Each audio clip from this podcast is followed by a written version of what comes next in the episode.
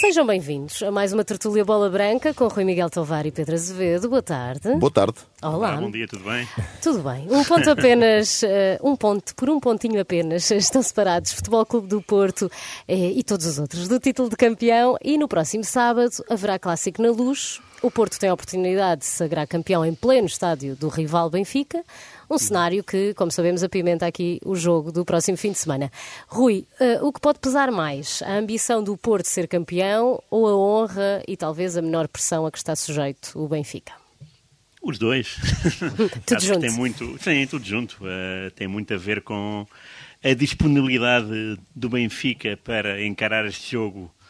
Primeiro é a despedida da época no Estádio da Luz eh, e é importante fazer bonito eh, dentro de um eh, dentro de um ambiente desfavorável. O Benfica já carimbou o terceiro lugar, portanto já não vai à Liga dos Campeões diretamente, o que é um o que é grave, tendo em conta o investimento que foi feito, tendo em conta o nome do treinador que era no início da época, Jorge Jesus, tendo em conta todas as promessas, inclusive ele- eleitorais do Rui Costa, eh, e já agora eh, estamos a falar de uma época seguinte muito eh, muito especial, porque o Mundial do Qatar vai ser no meio da época, vai ser em, em novembro e dezembro, portanto o calendário vai sofrer alterações e começar a época ou melhor, começar a pré-época quanto antes, eh, talvez não seja benéfico para, para ninguém. Portanto, o Benfica ficou com essa batata quente. Dito isto, eh, portanto, que, que é uma época, o Benfica repetiu o terceiro lugar da época, da época anterior.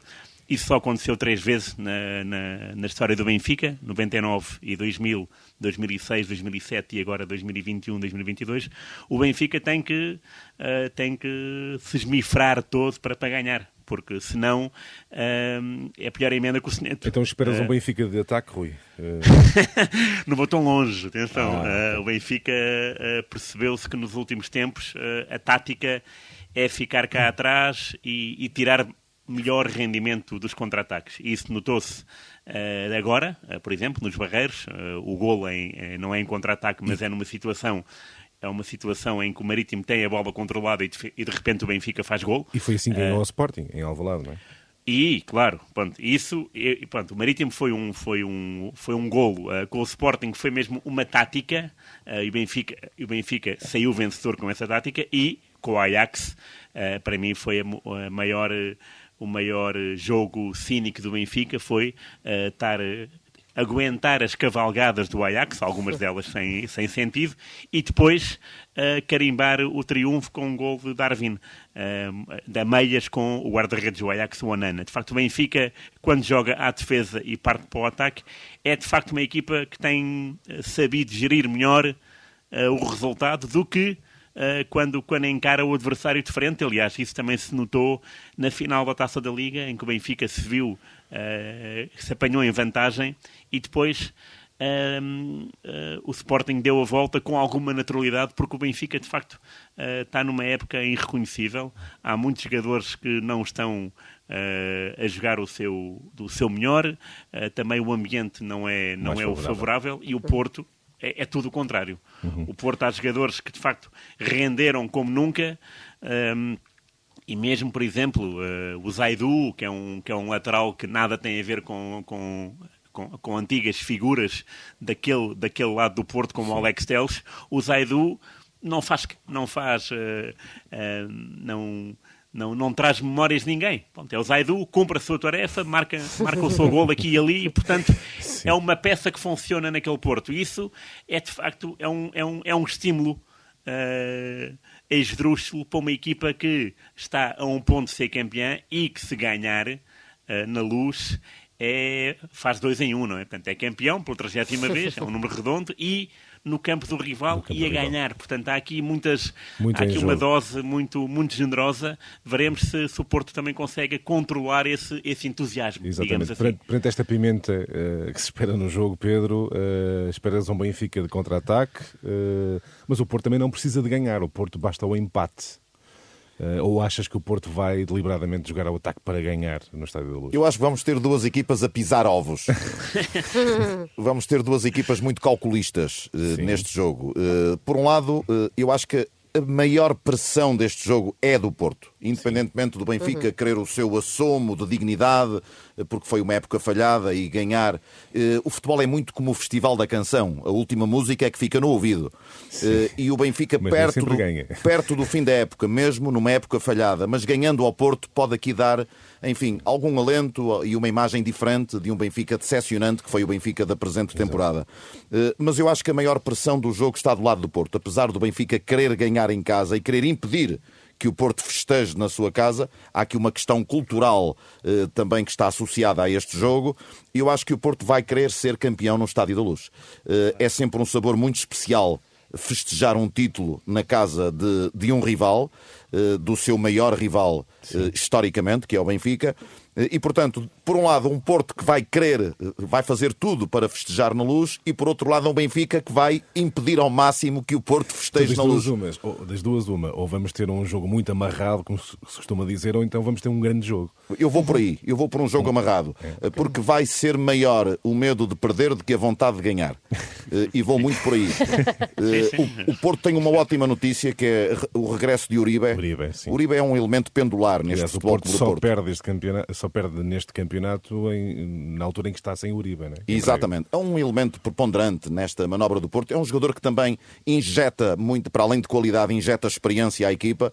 Eh, é o jogador que estabelece os ritmos de jogo da equipa eh, e, portanto, esta, este regresso de Uribe após lesão é muito importante para o Porto atingir o seu objetivo já no próximo sábado.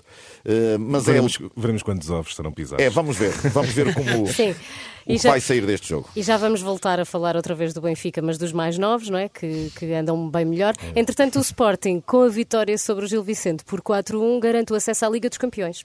Rui, podemos dizer que é já uma época positiva para os Leões, apesar do título estar quase perdido?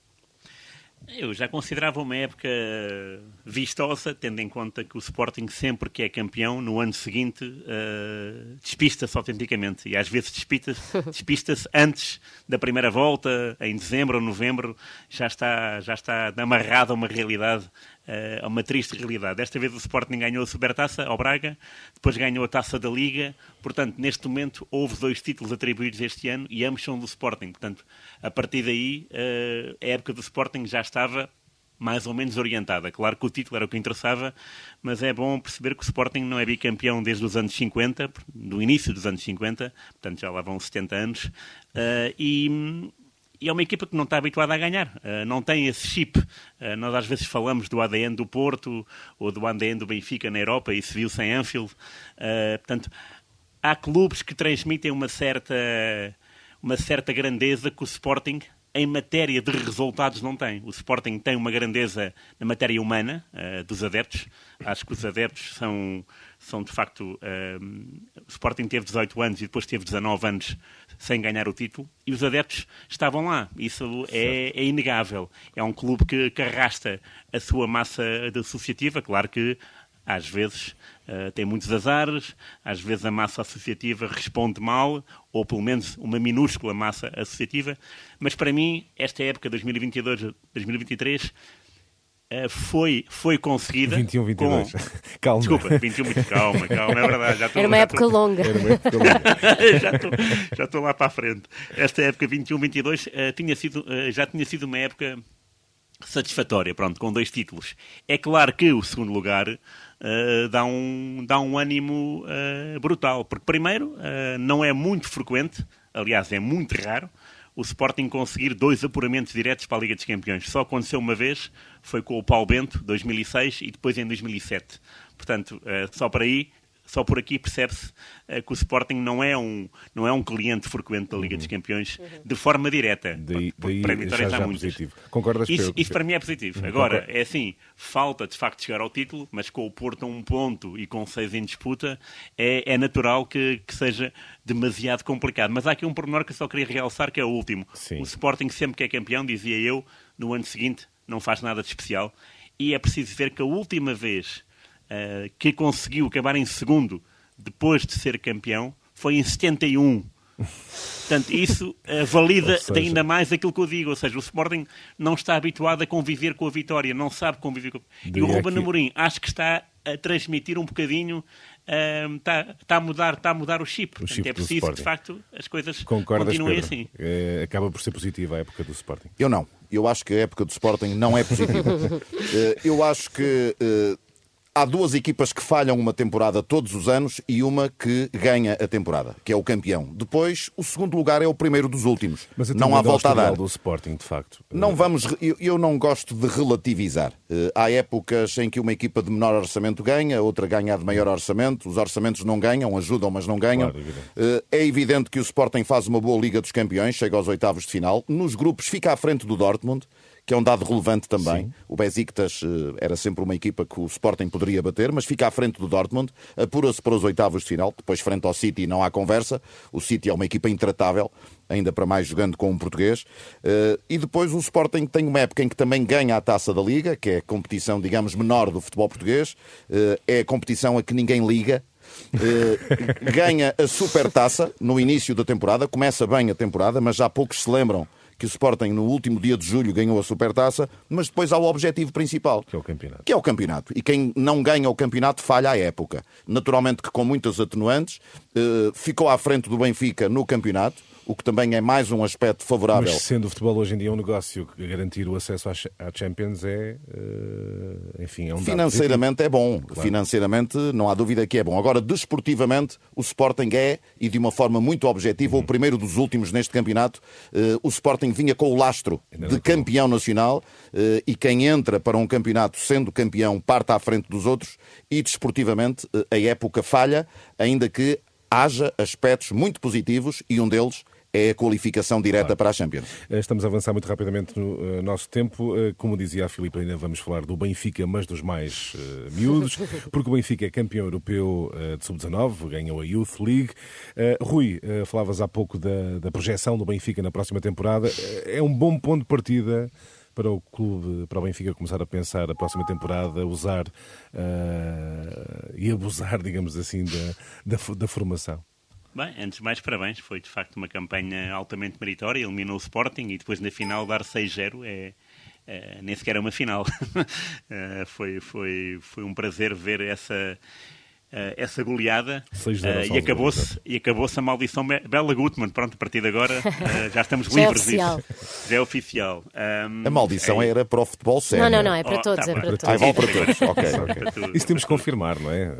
Eh, Vocês é que estão a acreditar Vamos em maldições. confirmar este ano, Vocês é que estão Não a há como acreditar em confirmar. Há tantas, há tantas versões, mas a verdade, pronto, eh, eh, tem, esse, tem esse ponto. Portanto, E, e já agora, desculpa interromper, há quem diga que era só para a Taça dos Campeões e É também verdade, já se diz sim, que também sim, é para a Taça UEFA e a Liga. Europa, enfim. Mas Eh, Youth League para mim é a Liga dos Campeões.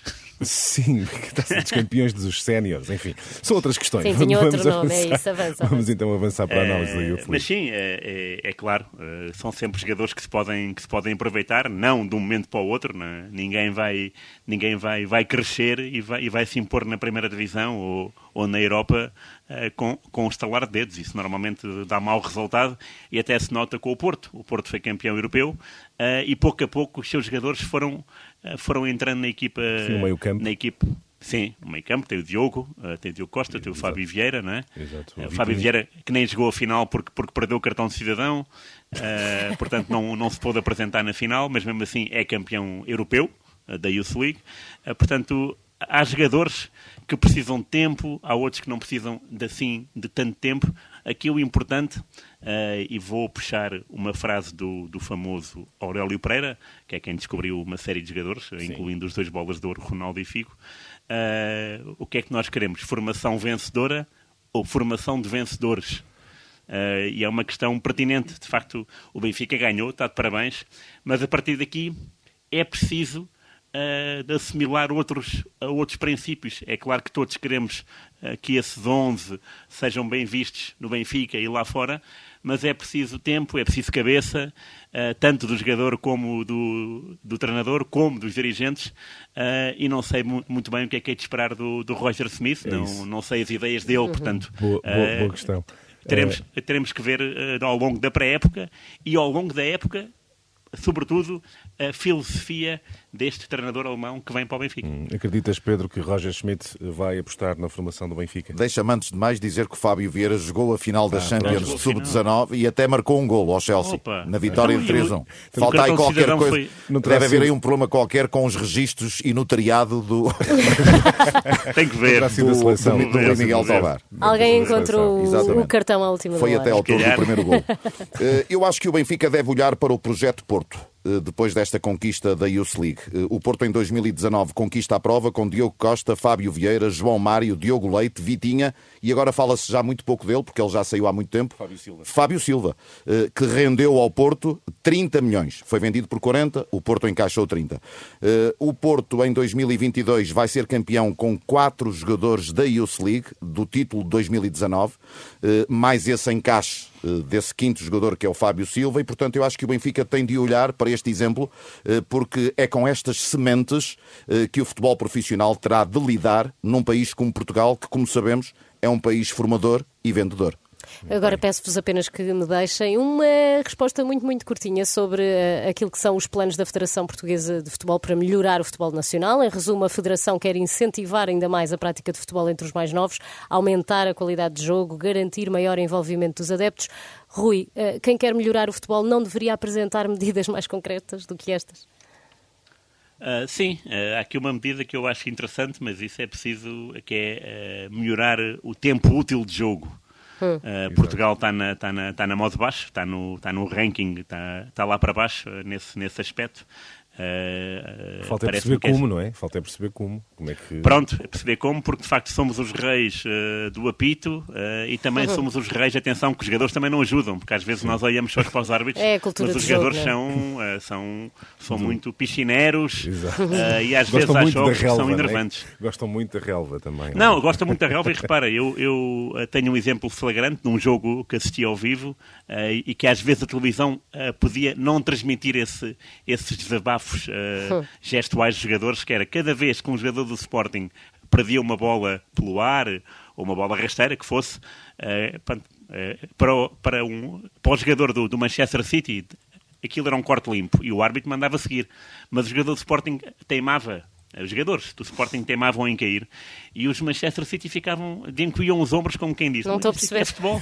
não, estou a perceber, não é? Uh, e a verdade é esta, o campeonato português é, é pródigo nesse, nessas situações, não é o único campeonato, claro que não. Uh, aliás, o holandês também é muito assim e é por isso que nós, quando jogamos com a Holanda, da barraca, não é? Exato. São dois costineiros. Costuma ser quentinho os jogos quente, de Portugal muito quente, é verdade. Pedro, muito rapidamente. É, já agora dizer que eu assisti uh, a esta apresentação do Sim. Presidente da Federação, Fernando Gomes, uh, e do seu staff uh, a este projeto 2030 da Federação Portuguesa de Futebol. Era muito importante Portugal atingir determinados objetivos, porque 2030 é o ano da organização do Campeonato do Mundo, que poderá caber a Portugal e à Espanha, esse Mundial de 2030, e há três ou quatro aspectos que eu, numa frase, irei resumir. o primeiro, aquilo que o Miguel, o Rui Miguel Tovar citou, eh, Portugal aumentar o seu campeonato para mais de 60% de tempo útil de jogo Exato. era muito importante para melhorar a qualidade do nosso futebol. Uh, dobrar o número de praticantes Sim. é muito relevante também. Há um trabalho que vai ser feito nas escolas, nas escolas. Uh, porque o trabalho de base é fundamental para o aumento de praticantes. O aumento na aposta do futebol feminino, porque vai trazer mais qualidade ao nosso futebol feminino, mais expansão, mais mulheres no futebol, quer a praticar, quer a ver.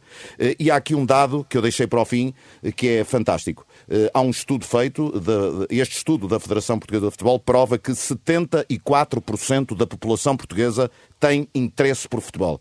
Eh, e não há dúvida que, eh, se dúvidas existiam, três quartos da população portuguesa têm interesse permanente no futebol, o que prova que o futebol, como dizia o Sr. Arrigo Sacchi, também para os portugueses, é a coisa mais importante entre todas as coisas menos importantes.